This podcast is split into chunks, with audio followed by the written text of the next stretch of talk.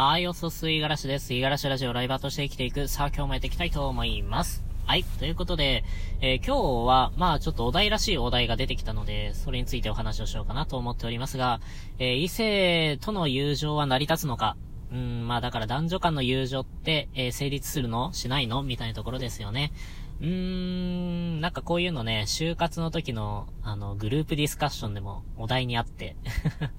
少し話した記憶があるなっていうふうに思っているんですけれども、うーんと、まあ、個人的には、極論ですけれども、成立しないんじゃないかなとは思っていますね。うん。男性はどこまで行っても男だし、女性はどこまで行っても女だし、まあ、それはね、平行線であって、うん、そこにね、友情っていうのは、なかなか、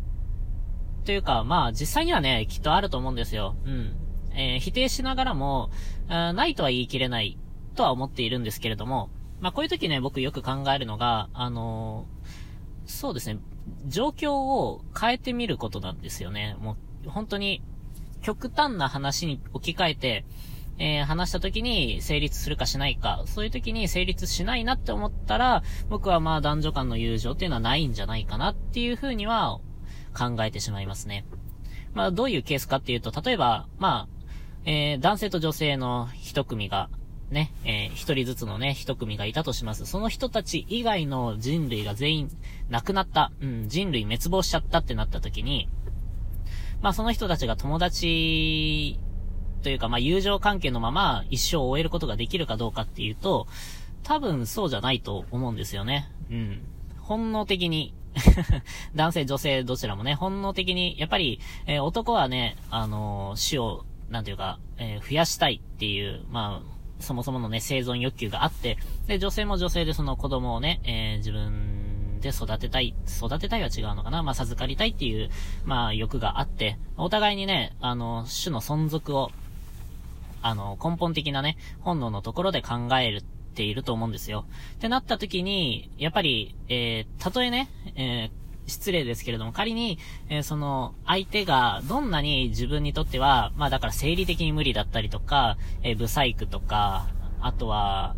なんだまあそんな感じ、もろもろ、えー、条件があったとしても、もうその人しか、えー、異性はいないんだってなった時には、まあきっと、やることはやるんじゃないかなって 思ってるんですよね。まあだから、うーん、まあ友情っていうのは成立しないんじゃないかなっていう、じゃあ実世界ではどうなのかっていうと、やっぱりここはね、あの、友情は成り立っているところはたくさんあると思うし、僕も、まあ、それに似たようなね、まあ、女性の中でも、あのまあ、きっと付き合わないだろうけれども、これからずっとね、仲良くしていけそうな人っていうのは、あの、やっぱり何人もいますね。じゃあそもそもそれは友情なんじゃないかって言われると、えー、きっと友情だと思うんですけれども、これは、まあ、やっぱりこの、ある種ね、秩序だ、秩序だってる、えー、この世界が、えー、まあこの国だったりとか、まあ政府だったりとか、経済だったりとか、えー、資本主義だったりとか、そういったいろいろなもので守られているからこそ、あの、そこまでね、あの、もう明日、えー、食いっぱぐれて死ぬリスクがあるみたいな状況じゃないからこそ、えー、安心して、あの、暮らしていけるわけで、その中で、えー、やっぱり、あの、友情というか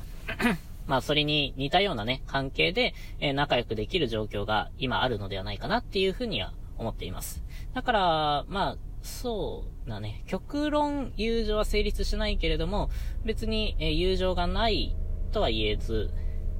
えー、今、あのね、きっと男女で仲良くされているような、あの、そういう人たちに対してケチをつけたいとかそういうわけではないというようなね。まあ、そんな話かな。ちょっとね、まあ、ざっくりしているんですけれども、これね、ちょっと他の人がね、どういうのを言っているのか少し気になるので、まあ僕もね、えー、ちょっと他の人の意見を聞いて、また考え方が変われば、また発信していけたらなっていうふうには思っております。はい。ということで今日は以上です。今日も一日頑張っていきましょう。またね。